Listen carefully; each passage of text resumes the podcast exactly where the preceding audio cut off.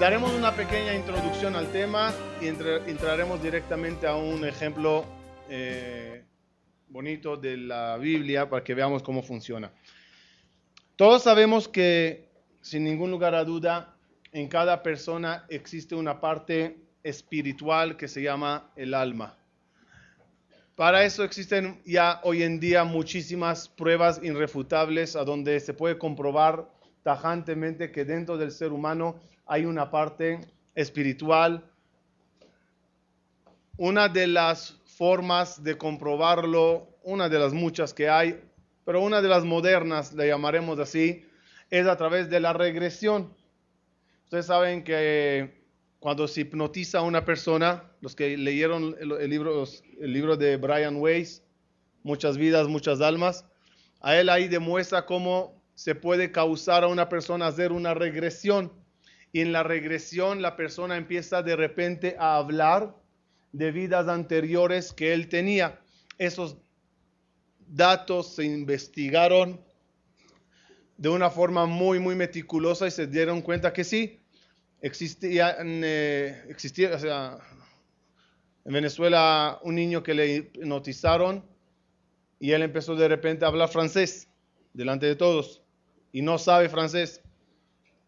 Cuando se despertó, le dijeron, di una frase, una frase en francés. No sé, pero acabas de hablar francés fluido. La regresión es un tema que hoy en día se abarca muchísimo. Se cura hoy en día con regresión personas que tienen unas traumas inexplicables. Por ejemplo, gente que tienen un terror a volar en el avión.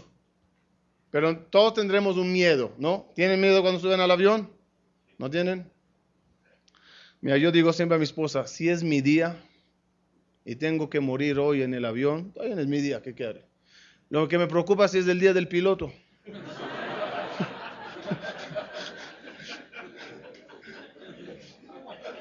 Nos lleva a todos con él.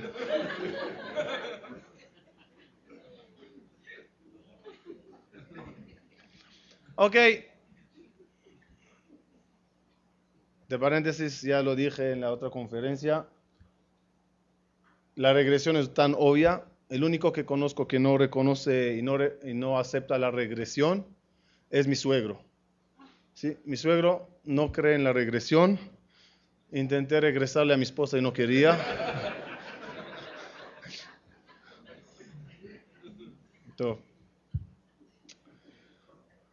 Ustedes sabido que la persona su cuerpo es nuevo.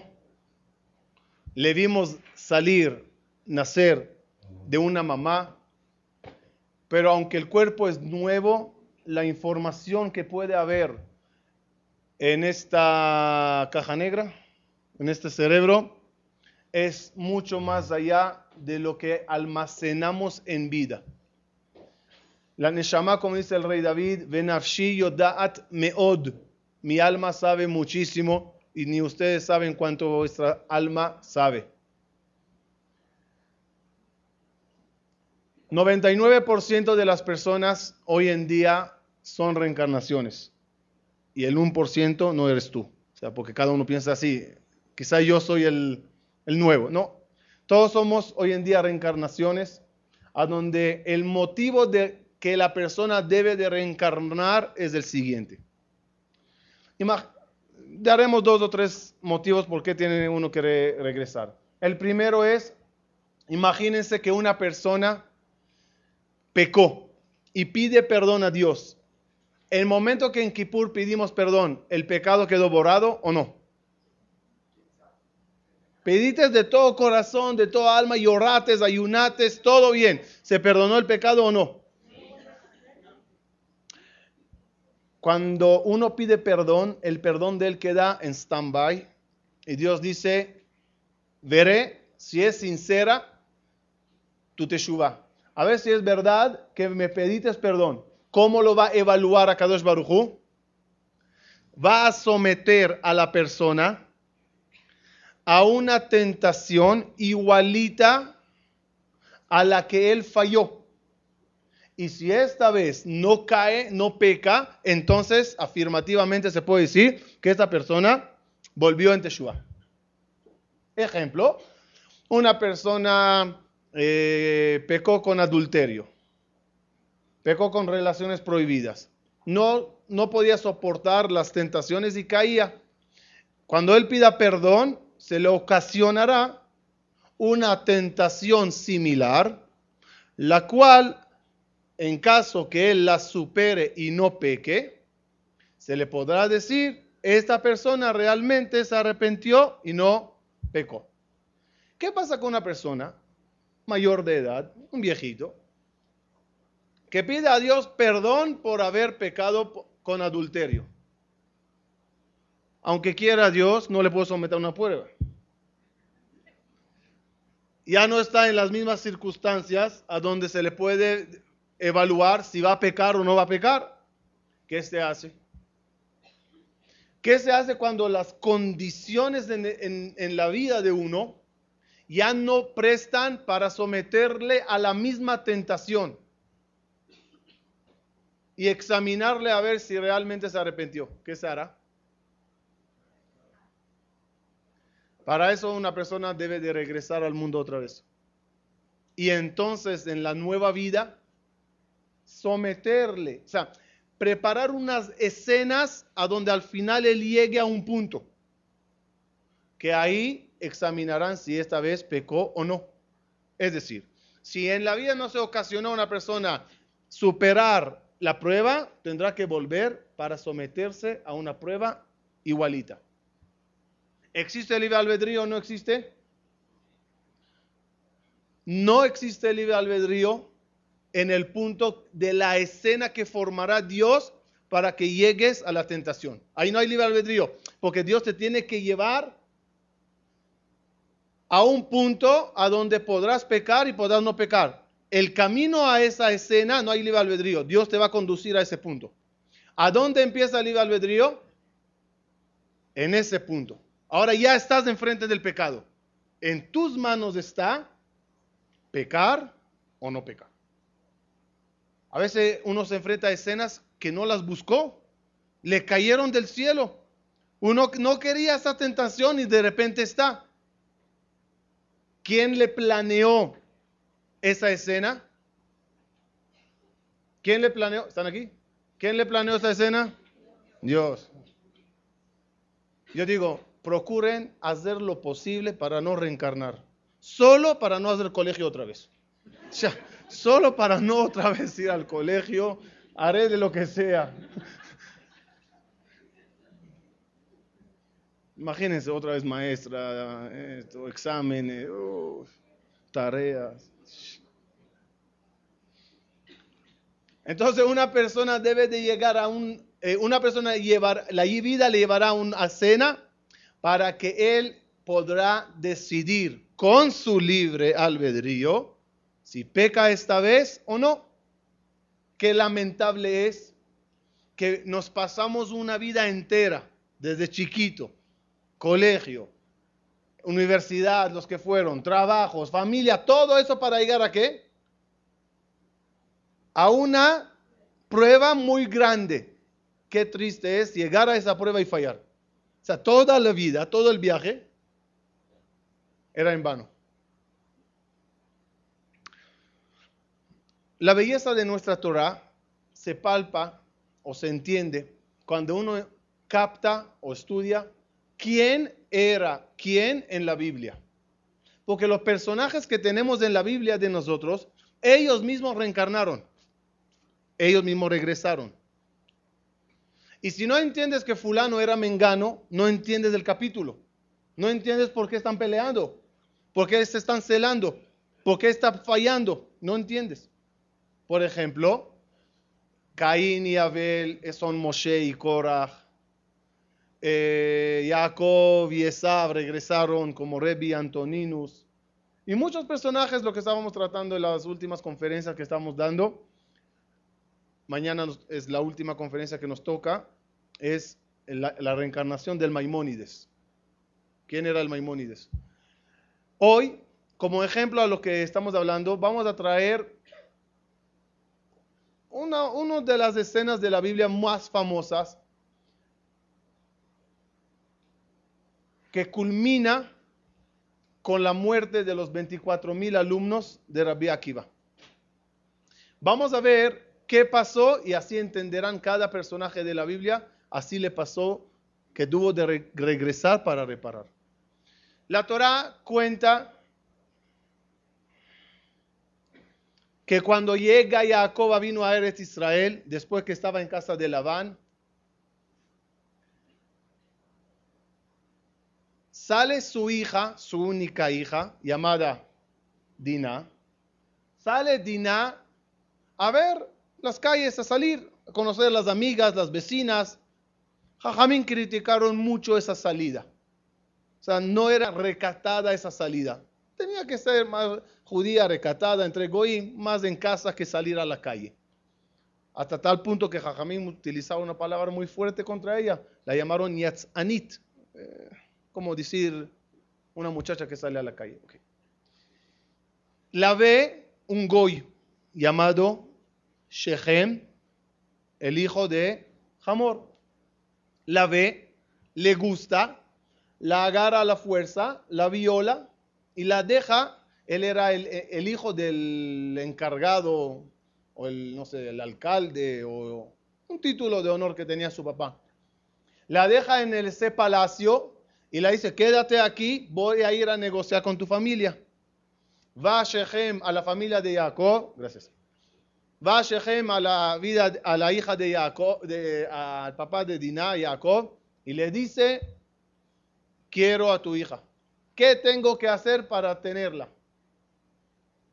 Contestan los hijos de Jacob, y la Torah ya anticipa que era con trampa. Háganse Brit Milá, tú y toda tu gente, y ahí podremos hacer pactos de paz, y tu ciudad se casará con nuestros hijos y hijas, habrá intercambio. Solo hagan el Brit.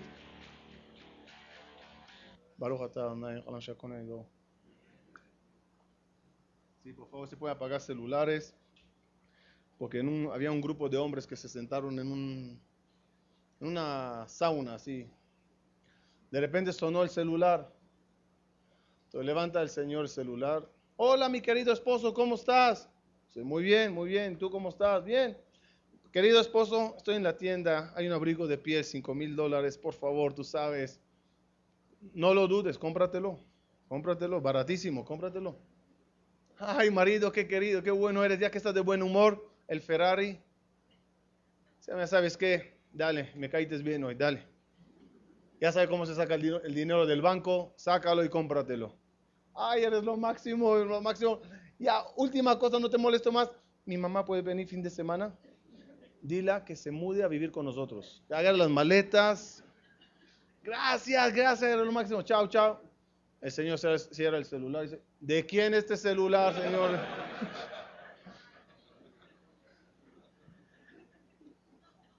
Total. Se en el Brit, la ciudad de Shechem, y el tercer día va Shimon, Shimon le dice a Leví, vamos, agarra la espada, vamos a vengar lo que hicieron a nuestra hermana. En toda esta escena, esos tres días, Dinah todavía está como, como cautiva, pero no era, ya lo voy a explicar. Empezó una masacre allá, mataron a 24 mil jóvenes. ¿Cómo ustedes saben que eran 24 mil? Por ejemplo, ¿por cuánto tiempo existe el mundo? ¿El mundo por cuánto tiempo se creó? Seis mil años. ¿A dónde está insinuado eso?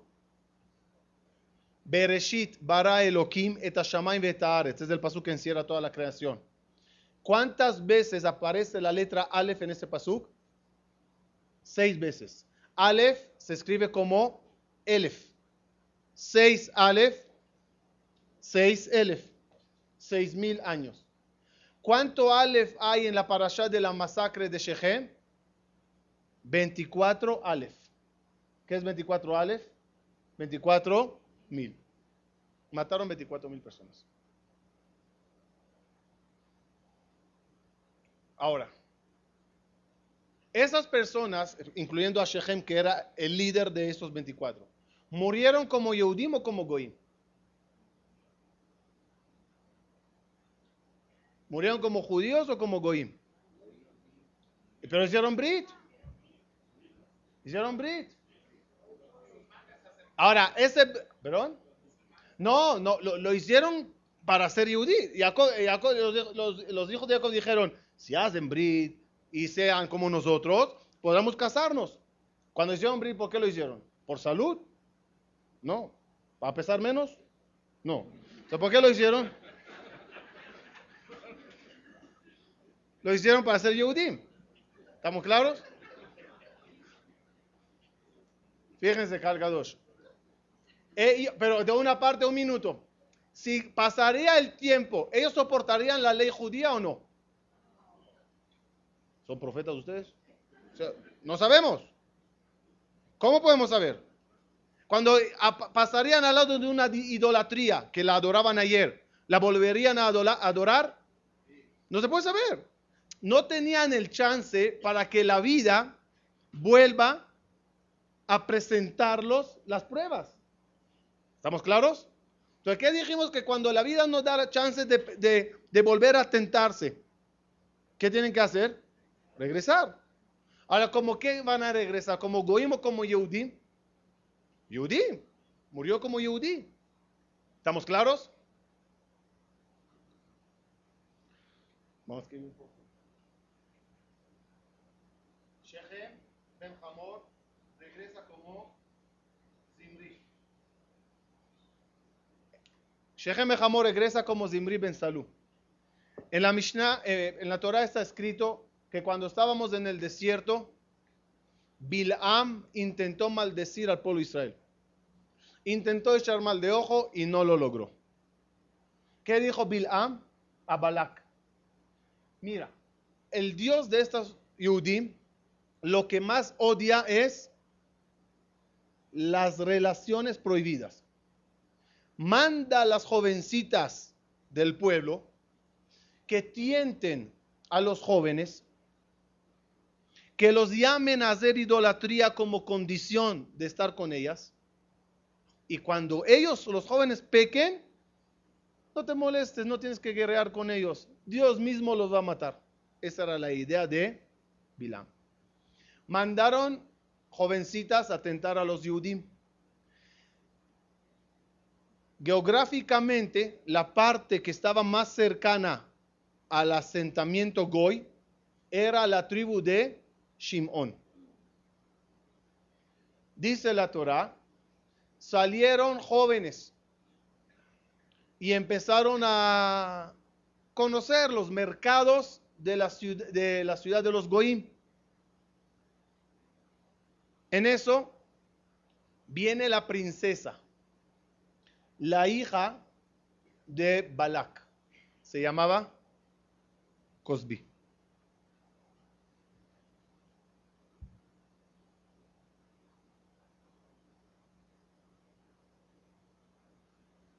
¿Quién es Cosby? Cosby es Goya.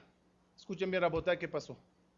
Cuando Shimon y Levi mataron a Shechem, llegaron al palacio a sacar a Dinah, ¿qué dijo Dinah? yo no quiero salir de aquí. Ella no sabía que ya todos están muertos. Dijo, yo no quiero salir de aquí. Yo me quedo aquí con ellos. Ya igual nadie me va a querer. Ya nadie va a querer casarse conmigo. La Gemara dice una frase muy fuerte. Anivelet le'arel, al tener relación con el Goy, se pegó su alma en él y no quería dejar. Dijo, yo me quedo con él. Como tenía ese deseo de quedarse como Goya, reencarna Dinah en Cosby. Entonces Dina, Dina regresa como Cosby. Viene Cosby Batsur, entra al campamento. el papá de ella le dijo, vas a dirigirte a Moshe Rabenu, le vas a hacer pecar al líder de ellos. Cuando caiga el líder, ganamos a todos. Camino a Moshe Rabenu, pasa y se ve con, se ve, se cruzan de vista ella y Zimri Ben Salú. ¿Quién es Zimri Ben Salú? Shechem. Porque, y él es el jefe de la tribu de Shimon. Shimon fue el que le mató. En el momento que se ven, hay clic. Hay un clic. Hay algo especial entre los dos. Como dicen, química, ¿no? Química. que tener cuidado porque al principio empieza con química, después pasa a física, después hay problemas de matemática, hasta que ya pasa a la historia. Hay un clic entre ellos muy fuerte, muy fuerte. Deja a Cosbi la misión que tiene para llegar a Moshe y se va con Zimri. ¿Qué está pasando aquí? Los dos vuelven a tener la misma tentación. La relación es permitida o prohibida. Prohibida. La primera vez él es el goy, ella la judía. La segunda vez él es yehudí y no cualquier yehudí. Era uno de los tzadikim de la generación. Era el, según unos, unas opiniones, el nieto de Jacob. En niveles de jerarquía era más, mejor que Moshe nieto directo de Jacob. Esa persona tan alta, tan, tzadik, el líder, ¿qué le pasa? La ve, la agarra de mano, se va a Moshe, insulta a Moshe, le dice, ¿quién dijo que es prohibida? ¿Y a ti quién te permitió casarte con la hija de Itro? Agarra y tienen relaciones ante todo el público, para que todos vean que eso es permitido. Al verlo, le siguen la gente de su tribu, de, de, Zimri Ben Salú. Agarran cada uno una goya, van, hacen idolatría, una idolatría rarísima, se llamaba Baal Peor. ¿Por qué se llamaba Baal Peor? Porque peor ya no podía ser. Ah, la forma de adorar a la estatua era hacer las necesidades sobre la estatua y los Yehudim fueron, hicieron idolatría. ¿Y esas personas qué son? Los que dijeron no a la bodazara y se convirtieron, ahora ante la tentación de primera vez en su vida encontrarse con la bodazara, ¿qué los pasa? Vuelven a caer. Vuelven a caer y demuestran que el brit que hicieron no ayudaría y ante una tentación en la esa vida también caerían.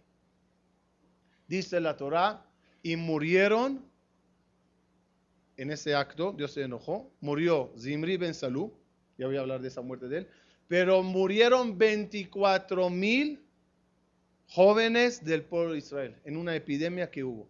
¿Quién son esos 24 mil que murieron en el desierto? Los mismos 24 mil que mataron Shimon y Levi en Shechem. ¿Quién le mata a Zimri ben Salú? Viene Pinjas, Pinjas, agarra una espada, los mata, los a través, a través, justo, a los dos, los levanta y los carga en el campamento para que todos vean lo que se hizo. Pinjas mató a Zimri ben Salú y a Cosbi Batsur. Dice el Pasuk en una aftara, una de las aftarot más importantes del año, la aftara de Vayeshev. ¿No, Rafaldi? ¿Por qué es la aftara más importante del año? Porque es de mi bar mitzvah. Dice la aftara así. Tres veces reencarnará la persona, la cuarta ya no se le dará oportunidad. La tercera vez vienen todo este equipo otra vez. Yo creo que vean la maravilla, cómo se realiza una reparación.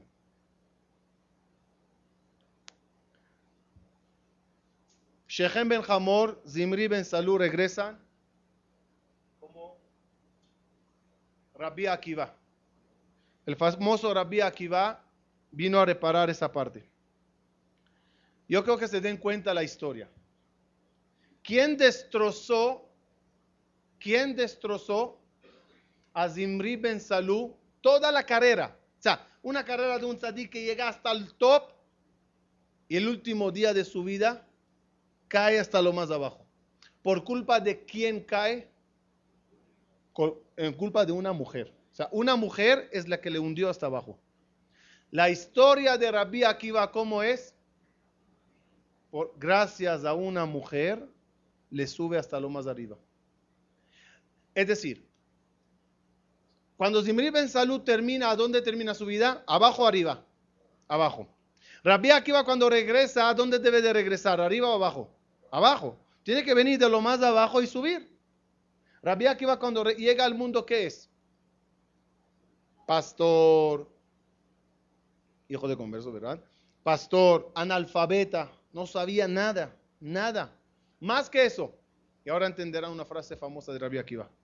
Dijo Rabbi Akiva, cuando yo no era religioso hasta los 40 años, decía, ¿quién me daría un talmid jajam? ¿Quién me daría un, un religioso? Ben Kahamor. Y le mordería como un burro. Preguntan, le preguntaban los alumnos, jajam, no entendimos. ¿Por qué no decías y le morderé como un perro? pero muerde. ¿Escucharon a alguien que dijo, me mordió un burro? no existe. Me dio una patada, sí, pero no me mordió. ¿Por qué dice Rabbi Akiva? Quería morderle como un burro.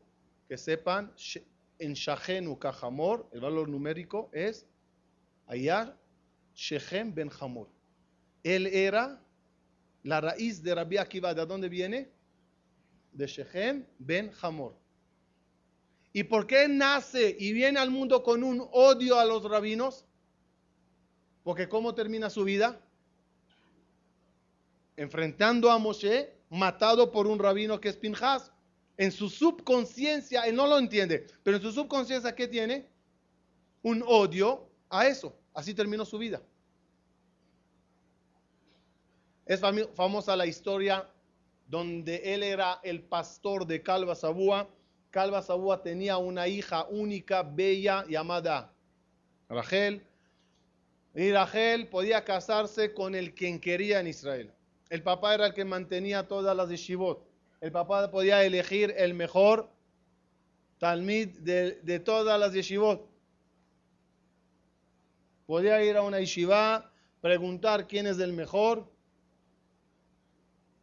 había un padre que fue a una yeshiva y preguntó por un muchacho para su hija. Dijo, oye, ¿este muchacho qué tal? Entonces le dijo uno, Ejila, pero yo no puedo hablar la sonara.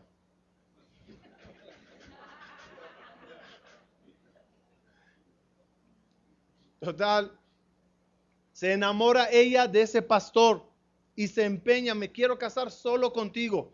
La papá la deshereda y ella dice, no me importa yo a ti te voy a salvar. Y fíjense qué interesante. Rachel exige algo inexplicado. Le dice a Rabbi Akiva, quiero una boda Betzin'a. Betzin'a, ¿qué quiere decir? Que nadie se entere. El jajam, los testigos, lo necesario. Nada de invitaciones, nada a nadie. ¿Por qué? la relación entre Rabbi Akiva, perdón, entre Zimri Ben Salú y la mujer, ¿cómo era? Público. ¿Cómo ella lo repara? Privado. Y le llega a ella a subir a Rabbi Akiva hasta lo más alto. Hay una Gemara interesante a donde dice que un momento tenían los dos un down, una depresión, especialmente ella, porque no había dinero, estaban muy pobres. ¿A dónde vivían? En un pajar. Esa era la casa. ¿Pajar? ¿Perdón? ¿Qué es esa palabra? No lo conozco. ¿Jacal? Jacal.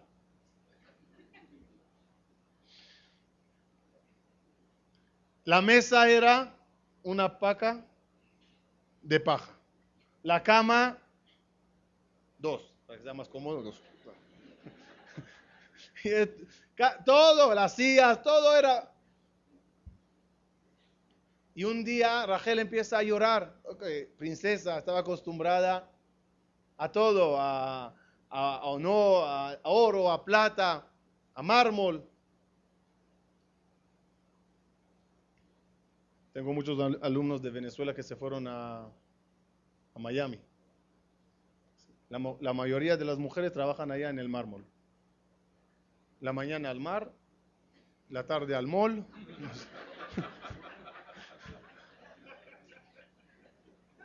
Total, estaba acostumbrada a todo ese lujo.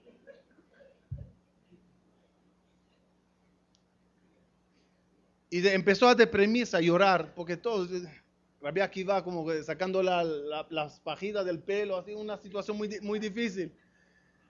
En ese momento manda a Kadosh Baruj a alguien muy especial.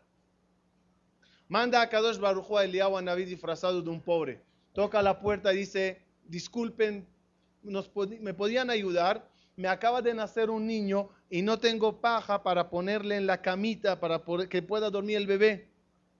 Dice Rabbi Akiva, oh, si es de paja somos millonarios, aquí hay mucho. Cuando se fue ese, ese, ese, pobre, le dice Rabbi Akiva, ves, hay gente ni, ni esto lo tienen. Y eso le animó mucho a Rachel, como diciendo, está bien, ya. Era un momento, ¿quién era el que vino a animarlos? Eliau. ¿Y quién es Eliau? Pinjas su Eliau. Pinjas se convirtió en Eliau Naví. El mismo que los mató es el que viene a animarlos para que tengan la fuerza de llegar a la meta. Rachel, es decir, como, como Cosbi Batsur, Rachel causó la muerte de Shechem y de los 24 mil. La yeshiva más grande que jamás existió, ¿cuál era? La yeshiva de Rabbi Akiva. 24 mil. Es un, número anormal. O sea, una yeshiva de 300, wow. Mil, wow. 3 mil, 24 mil. ¿Cómo se capta ese número, Biglar? ¿Cómo se da clase a 24 mil? ¿Quién era la que ayudó a Rabbi Akiva a tener esa yeshiva? Rachel. Le, votó, vete a estudiar, vete. Regresó con 24 mil alumnos. Llegó a la ciudad con 24 mil alumnos detrás de él, todos solteros. Viene Rachel y corre hacia él y se tira a sus pies. Los alumnos no entendieron que era la esposa, no la conocían. Entonces dijeron, ¿qué, qué, falta de educación? Corrieron rápido a, alejarla. Y ahí dijo Rabbi Akiva la frase que representa la reparación de todo. ¿Qué dijo Rabbi Akiva? Déjenla. Lo mío y lo de ustedes, de ella es. Es decir, todo lo que yo soy y todo lo que ustedes saben de Torah es por ella. Es decir, por ella murimos y por ella estamos llegando a la reparación. Ahora entendemos cuál era la meta de Rabbi Akiva con sus alumnos. Los tienen que cuidar de dos cosas. ¿Cuáles son las dos cosas? ¿En qué pecaron la vez pasada? Idolatría y adulterio. Rabbi Akiva tuvo una yeshiva de Talmideh Jajamim, nada de idolatría. Solteros, cuidados, nada de relaciones prohibidas. ¿Y cómo mueren ellos, esos 24 mil? Una epidemia, igualito como murieron la vez pasada. Pero no una epidemia negativa de castigo. Una epidemia de ya, repararon. Ya no necesitan más vivir. La vida termina cuando uno repara. Todo el luto que guardamos por esos 24 mil es para que cada uno medite y piense sobre su propia vida y se cuestione, ¿tú estás haciendo tu labor en la tierra?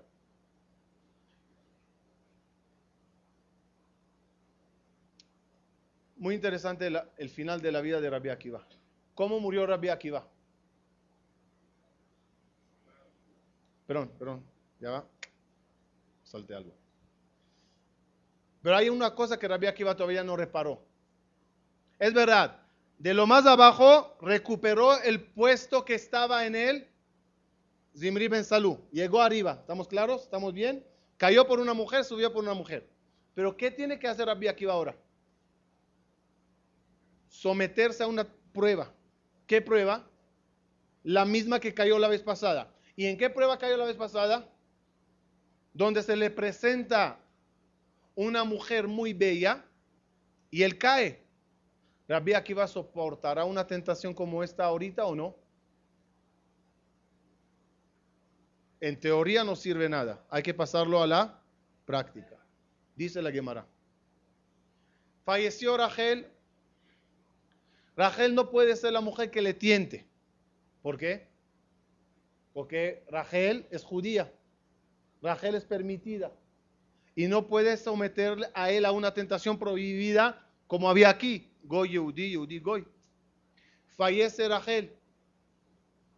Cuenta la Gemara, había un eh, César o algo así, se llamaba Tornostropus. Cada vez llegaba a la, casa con una cara de Tisha B'Av, un así, triste. La mujer le dice, ¿qué tienes? No, déjalo. ¿Qué tienes? Hasta que un día la contó. ¿Qué tenía? Dice, mira, hay un judío, un rabino, que cada vez que me meto a discutir con él, en lo que sea, me gana. Y me humilla, me deja como un... Me siento gallego al lado de él. Sabe todo. Ya no soporto ese jajam. Le dice la mujer de Tornosopus, mira, ¿sabes qué? Dame el permiso. Yo iré a tentarle, le haré pecar a ese rabino Después lo difamamos en toda la comunidad que el jajam pecó con Goya. ¿Quién le va a hacer caso? Le van a excomulgar, le van a votar. Y ya. Dijo, ay, no se me ocurrió esa idea. Carta blanca. Vete a tentarle. Dice la Gemara, se va la esposa de Tornostopus, vestida llamativamente, a Rabbi Akiva, lo a preguntar cosas, pero en verdad era a tentarle. Llega la esposa de Tornostopus a Akiva. Rabbi Akiva la ve, escupe, llora y se ríe. Le dice la mujer, Shuada, ¿qué es esto? Entonces él empieza a darle una clase. Le dice, pero mira, te, te voy a explicar de antemano. Dos cosas te las voy a explicar, la tercera no. Y empieza a explicarla. La vida del ser humano no es nada. Minain bata, ulana taolech. Hay que pensar de dónde venimos, a dónde nos vamos. Hay que ver el pasado y hay que ver el futuro. ¿De qué vinimos? Vinimos de una gota. ¿Qué va a ser de nosotros después de muerte 120? Comida de gusanos. ¿Para qué pecar? Vinimos a reparar. Por eso escupí y por eso lloré por la muerte. Tú también, aunque eres muy bella, muy bonita, vas a comida de gusanos. Eh, comida fina, está bien, pero comida. Al fin y al cabo, comida. Ok, ¿por qué te reítes? Pues no te lo puedo decir. Lo peor que puedes decir a una mujer, esto no te lo puedo decir.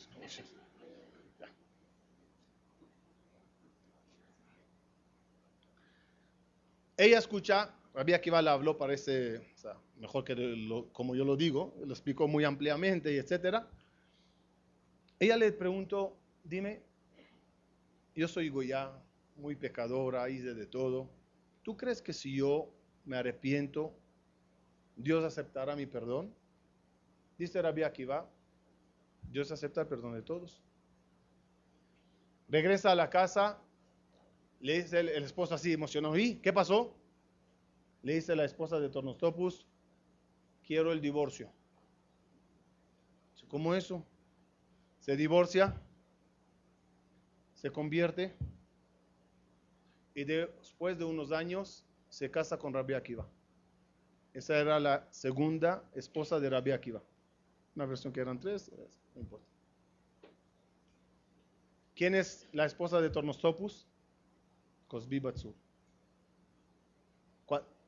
es la mujer que pecó con ella. Cuando se casan, la dice Rabbi Akiva, ahora te diré por qué me reí.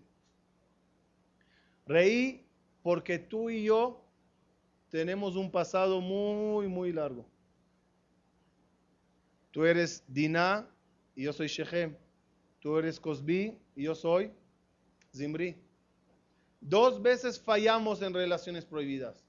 Esta vez dije no aunque me, me atrajites, no, no pecaremos. Pero si te digo eh, toda esta historia y te conviertes por eso, la conversión no sirve. Quiero que sea de verdad. Nosotros no te dije nada. Ahora que tú sola lo, lo reparates, que sepas, reparamos muchísimo.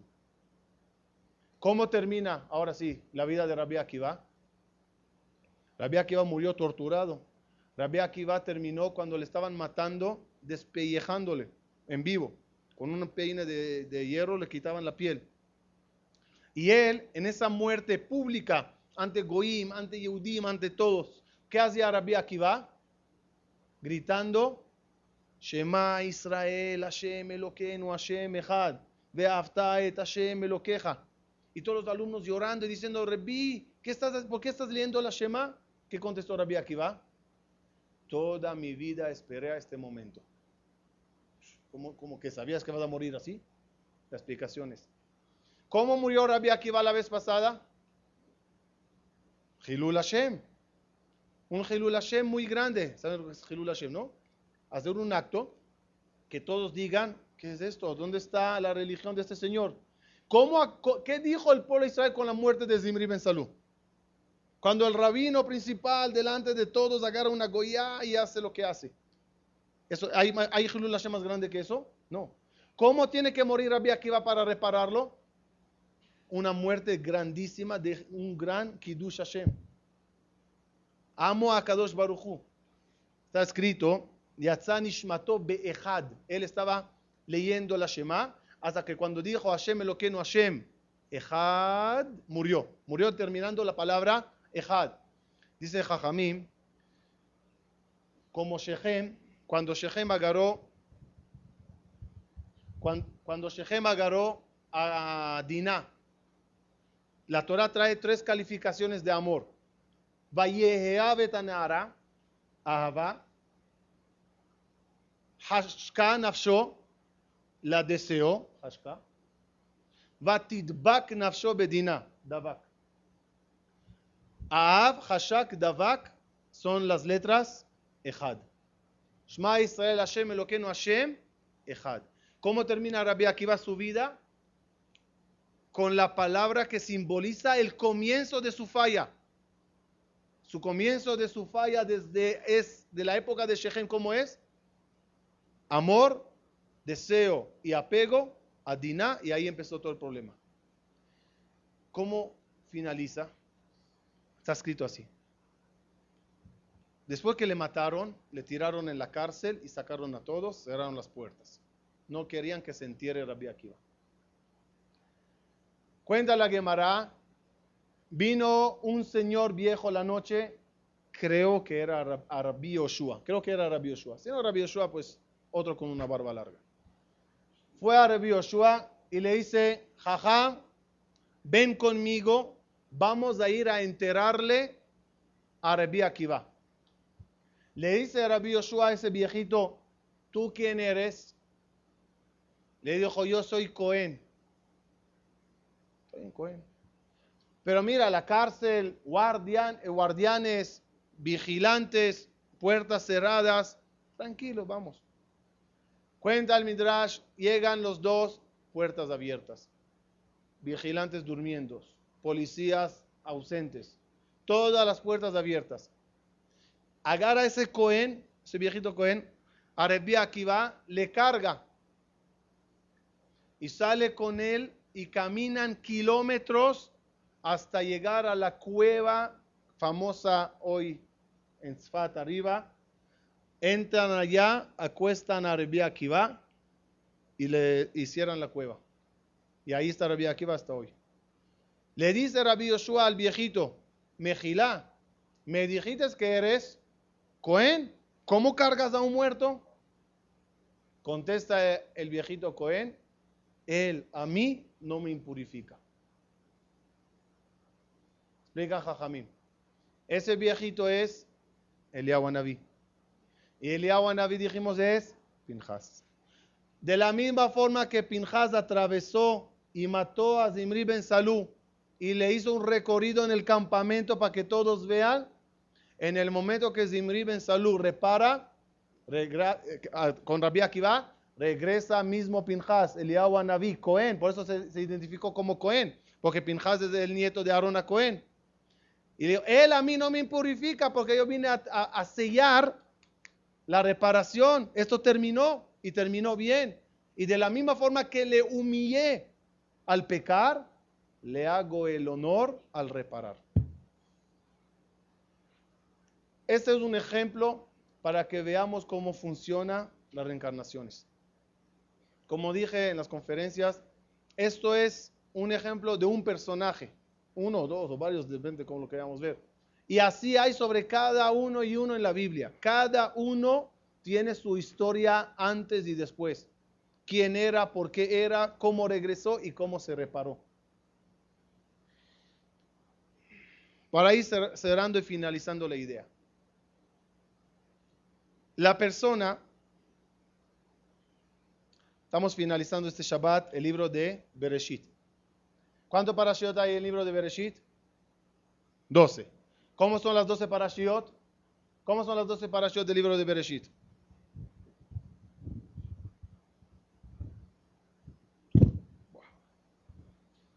¿Cómo es la parashiot del libro de Bereshit? Bereshit, Noach, Lech Lecha, Vayera, Hayesara, etc. Los 12 parashiot del libro de Bereshit hacen alusión a la vida de una persona. Bereshit, ¿qué quiere decir? Al principio. Al principio, cuando la persona viene al mundo, ¿qué hace? No. Descansando. El bebé, ¿qué hace todo el día? Durmiendo, llorando y comiendo. Crece un poquito más, empieza Lech Lecha. Crece un poquito más, Vayera, sale a ver el mundo. Crece un poquito más, Hayesara, se casa, más alto. Crece un poquito más, Toledot, los hijos. Mujer y niños en la casa, no hay otro remedio. Váyese a salir a trabajar, a traer la manutención a la casa. Crecer un poquito más, Vaishlach. Empieza a mandar a los hijos. Esta es la Yeshiva, esta es Israel, esta es la universidad, este se casó, los manda. Crece un poquito más, ya los mandó a todos.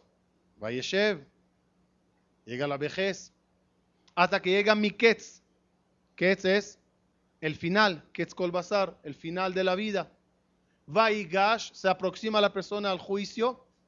Vayehi, en Ganeden. Toda la historia de la persona está en el Bereshit. Un elefante cuando nace, ¿cómo se llama? Elefante. Y cuando es viejito el elefante, ¿cómo se llama? Elefante. ¿Y la jirafa? Máximo habrá cachorro y perro o león. Pollito, gallina. Pero el ser humano, ¿cuántos nombres tiene la persona? ¿Ah? En, no sé, español. En hebreo, Ubar, Tinok, Yeled, Nar, Bajur, Ish, Zaken. ¿No? Son etapas. Cuando está adentro se llama, en hebreo, Ubar. Ubar. ¿Por qué se llama Ubar? Ki u over me olam le olam, porque él está pasando del mundo celestial a este mundo. Ubar, over. Está pasando nada más. Cuando nace se llama Tinok. ¿Por qué se llama Tinok? Uno, porque es Yonek.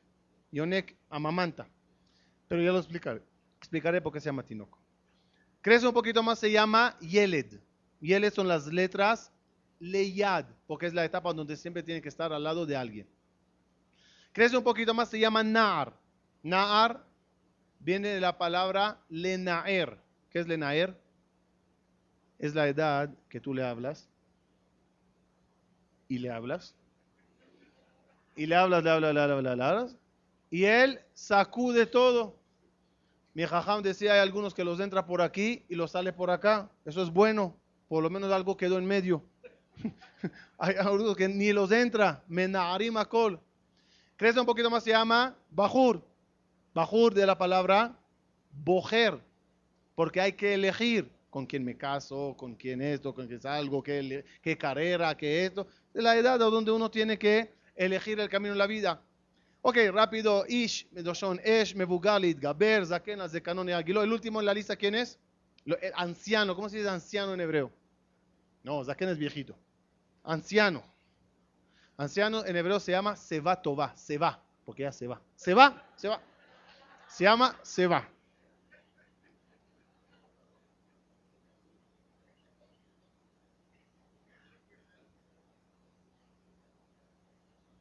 ¿Hay argentinos aquí? Top. Ya se rieron, no importa, ya. Fíjense. ¿Por qué cuando el ser humano sale al mundo se llama Tinok? Vamos a escribirlo. Tinok son las mismas letras de Tikun. Tinok y Tikun son las mismas letras. ¿Qué es Tikun? Reparar. ¿Para qué vinimos al mundo? ¿Para qué salimos al mundo? No para ir al colegio. No para comer. No para beber. No para pasear. Vinimos al mundo para reparar. ¿Reparar qué? Reparar lo que fallamos. ¿Cómo puedo saber en qué fallé? Cuando yo me someta a una tentación en la vida, que no me la busqué, me cayó encima.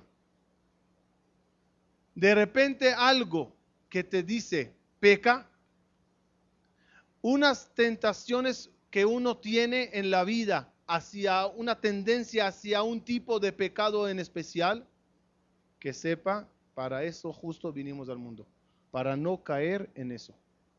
Por eso una persona tiene que siempre procurar. Cada tentación pensar, quizás es esta, quizás vine a reparar solamente eso. Cuando una persona se le pierde mucho dinero, una pérdida monetaria muy grande, y uno no se explica por qué perdí tanto dinero. Muchas veces el motivo es el Arizal de Tzvat, el Arizal, como dijo el Jajam Palti anteriormente, vino un joven, le dijo, Jajam, quiero casarme. Dijo el Jajam, vete a la aldea tal. La primera muchacha que te, te ofrezca,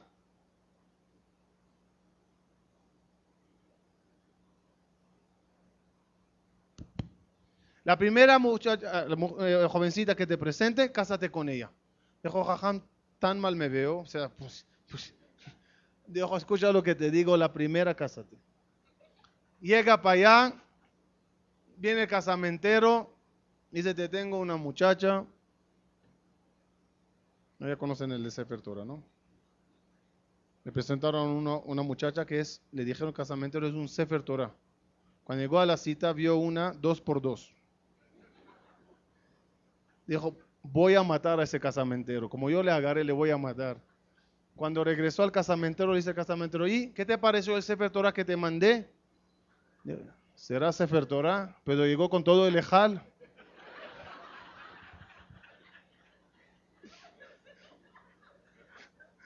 Total, le presentan, el casamento le dice, tengo una chica muy buena para ti, dijo, está bien, será la fecha de boda, ahí estoy. No, no, sal con ella, está bien, dile que sí, ya. Se casaron, porque lo, lo hice muy drástico, pero salieron así, se conocieron, se casaron. No terminó Sheba Brajot, falleció la novia. El señor se quedó loco, ¿qué es tu más? Llega el papá, el suegro, y le dice, mira, lamentablemente no tuvimos ni tiempo de conocernos, pero eso es lo que pasó.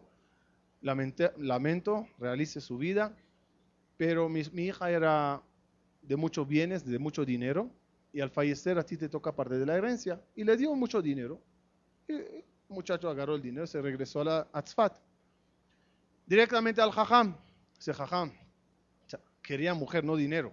O sea, llegué, a, eh, fui pobre soltero, regresé millonario viudo. No eso es lo que quería. Le dijo al Jajam, el Arizal, que era el más experto en todo el concepto de reencarnaciones, le dijo que sepas, ella era tu socia la reencarnación pasada y te estafó y te robó exactamente la cantidad que te regresó. Todo el, todo el motivo que vino al mundo es para devolverte esa, esa deuda, deuda. A veces nos pasan cosas en la vida que uno no se los explica. ¿Por qué me pasó? ¿Por qué perdí? ¿Por qué? Muchas de las respuestas al por qué están en la vida anterior. Y como no tenemos esas películas y no sabemos, por eso cada vez que le pasa a uno algo que dice, capará, gamzole tová, todo lo que hace Dios es por bien. Cuando llegaremos a Gan Eden, ahí tendremos tiempo de ver cada noche otra película. Puede ver qué te pasó la vez pasada, cómo fallaste, cómo lo reparaste, cómo lo arreglaste. Había uno, con esto termino, había uno que su suegro falleció. Y el Señor no dejó ni un kadish. Dijo todos, el día entero meldándole y Nishmat su suegro, que se eleve en Gan Eden. ¿Qué no hizo? Donó dinero, tefiló, chiurín, todo. Cada shur que había corría al jajá, Leilu Nishmat, mi suegro, por favor. La mujer emocionada, ay, qué buen marido tengo, cómo se preocupa de mi papá. Pasaron los años, falleció la suegra. El Señor nada. Ni Kadish, ni Mishnah, ni Shiur, nada. Viene la esposa y dice, oye, por mi papá tanto, por mi suegro nada, por, eh, por mi mamá nada. Sí, mira, sí, querida, ¿sabe lo que me costó subir a tu papá al paraíso? Hasta que le puse en el paraíso. Le voy a mandar a para que se lo convierta en un infierno. Para disfrutar.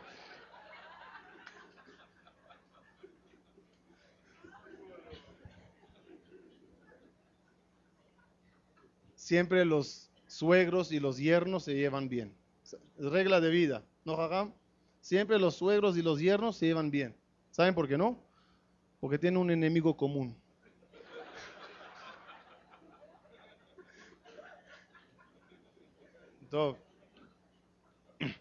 De tal forma, finalizando y cerrando, el ticún de cada persona, para eso estamos, para eso estamos. Si uno no entiende, Bijlal, que vino a reparar, ni se da cuenta de lo que la vida le presenta.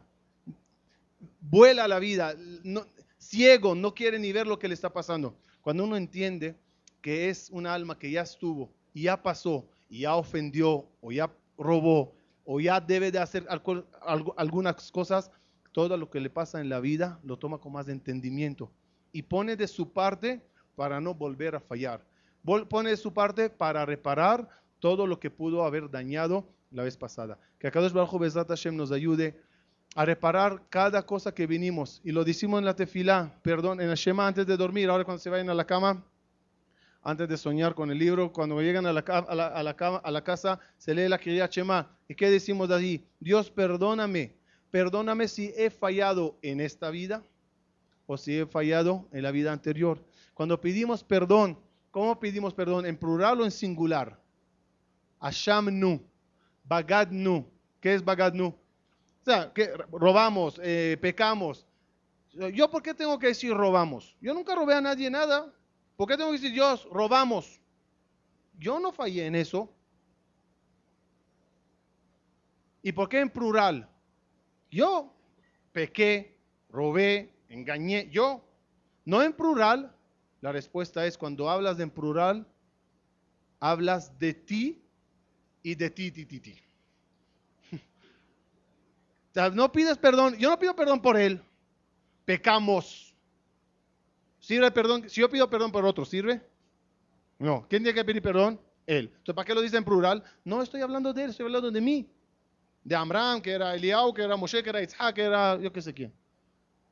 Entonces, Asham nu, Gazal nu, algunos de nosotros. Si yo no robé esta vez, pero quizás la vez pasada sí robé. Por eso pedimos siempre a Baruj por pecados que hicimos en esta vida o en la vida anterior. Y en ese momento que perdonamos los de la vida anterior, ya no tengo que sufrir en esta vida. Lo que tengo que solamente someterme a esa tentación y no tocar ese dinero. Someterme a esa tentación y no pecar. De tal forma repararemos lo anterior y este, y ya no tendremos que volver al colegio. Muchas gracias, que tengan todo lo bueno. Estoy dispuesto a escuchar preguntas, lo que quieran después. Quiero, antes de escuchar preguntas, agradecer a la comunidad de la Sefaradí por la invitación, que este lugar siempre se llene de Torah, alegría y fiestas de Hashem. Sí. ¿Qué sucede con un bebé? Y nace, muy bien.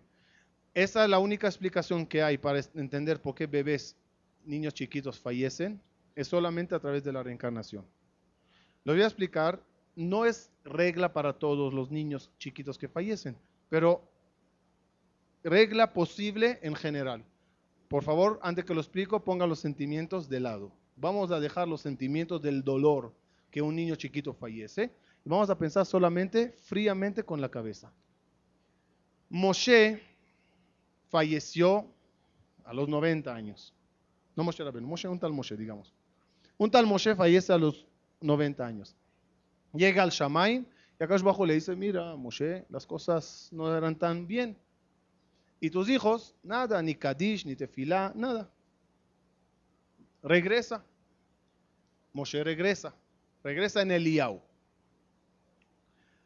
Eliau tiene dos años. Los hijos de Moshe, que ni saben quién es Eliau. Eliau nació en Australia.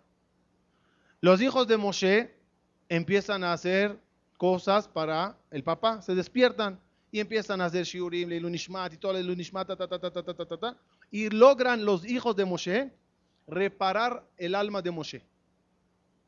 ¿Estamos hasta aquí bien? Eliau tiene que seguir viviendo o no? Eliau tiene que seguir viviendo o no?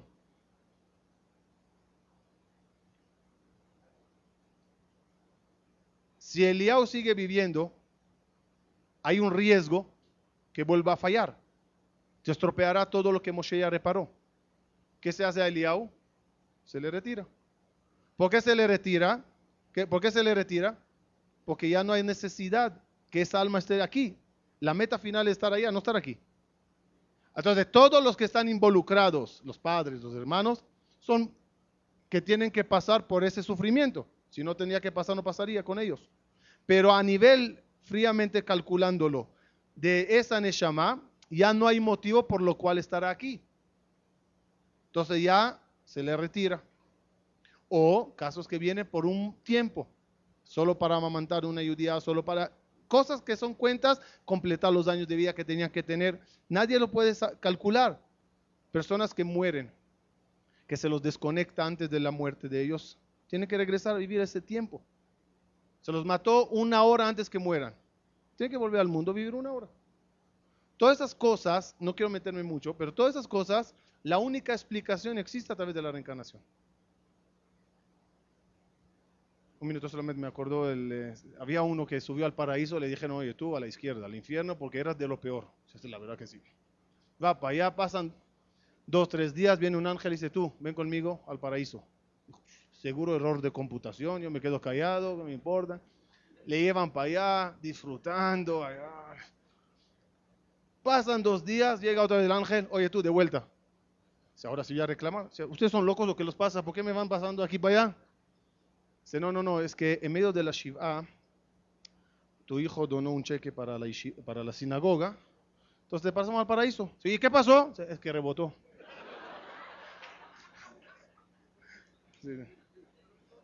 Ok, todo, todo, todo al fin y al cabo es cuentas tenía que sufrir porque hizo sufrir, hizo así porque tenía que reparar. O sea, no podemos, nadie puede decir esto es por eso y es prohibido. Es prohibido aunque lo sepas. Es prohibido decir este murió por esto. Ah, es prohibido. Pero en general, ¿qué sabemos? Que todas las cuentas son muy exactas. ¿Quién las maneja? Akadosh Baruchu. Sí, sí, sí, todo, todo, todo, todo. La respuesta única que la tiene. ¿Quieres saber la respuesta? No, no, hay una forma nada más. Si quieres saber la respuesta, simplemente marquen 1-800 de Akadosh Baruchu. Sí, última pregunta para cerrar. Eh, de este viaje. Te voy a explicar. Cuando una persona como niño sucede mucho, redondeó cuentas, quitó a este, le quitó al otro, no le pagó, cosas así. Dice Jajame algo muy interesante. A veces se te es difícil repararlo. Porque ni te acuerdas de quién era. Ahora vete a acordarte a quién robaste hace 20 años. Lo único que tiene que hacer la persona es, uno, si sabe que robó una cantidad, que por lo menos lo ponga acá a nombre de esa persona. Dos, que por lo menos le pida a Kadosh Baruj ayúdame a devolver las deudas a los que no me acuerdo quién son. Dice Jajamín, milagrosamente verán que de repente se te va un dinero, se te pierde un dinero. Caminas en la calle, metiste a sacar un, yo qué sé, el bolígrafo, se cayó. ¿Quién lo encontrará? a Kadosh Baruj agarrará y pasará. Sí, sí, sí. Si yo le pedí a Kadosh que me ayude, yo no puedo hacerlo. Pido a Kadosh ayúdame, no quiero regresar. No se olviden, no colegio. No quiero regresar otra vez para acá. Entonces, como no quiero regresar, le pido a él que me ayude. Me, me acordé de una frase y con eso quiero terminar. ¿Qué hace Akadosh Baruj desde que se destruyó el mundo? Desde que construyó el mundo. sí, sí. ¿Qué hace Akadosh Baruj desde que terminó de construir el mundo? Hace parejas, ¿no? Permítanme darles una explicación a esa frase. No la doy yo, ya está en Jajamí. No se refiere a parejas de matrimonio. Eso fue fácil, ya. Juntó a mi esposa y a mí, ya. Shalom litraot, ya. Calcados que sepan. Si yo le robé a él y él también tiene que regresar al mundo, Dios tiene que juntar entre él y yo para que yo le devuelva el dinero. Esas son las parejas que se refiere. ¿Qué hace Akadosh Baruchu todos los días? Haciendo parejas. Tú encuéntrate con él para reparar lo que hicieron. Hay personas hay personas claves que de repente se te acerca y te marea la cabeza. Tienes que volver a Teshuvah. Tienes que cuidar Shabbat. Tienes que cuidar. Tú dices, ah, ¿de dónde salió este? Y se te pegó. O sea, como, como que ya no encontró otro, solo tú. O sea, divide, mira cuánta gente hay. No, tú. Que sepan, ni él lo puede explicar. No sé, me atraes. Tú tienes que volver en Teshuvah. Una de las explicaciones normalmente es, son personas que a nosotros nos hicieron pecar la vez pasada.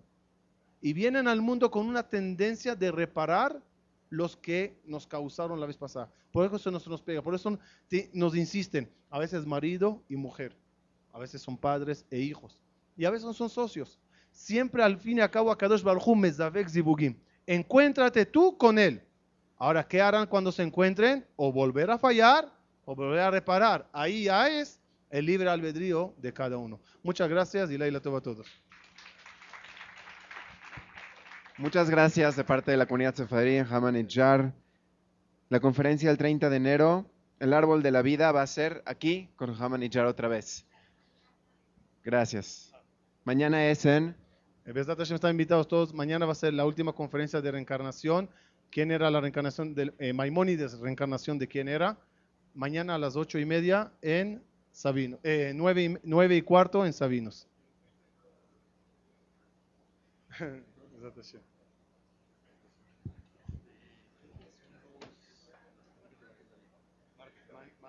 la última porque ya salimos de vacaciones, por lo menos ven la última, la que va a ser para 9 y cuarto. 9 y cuarto. Perfecto.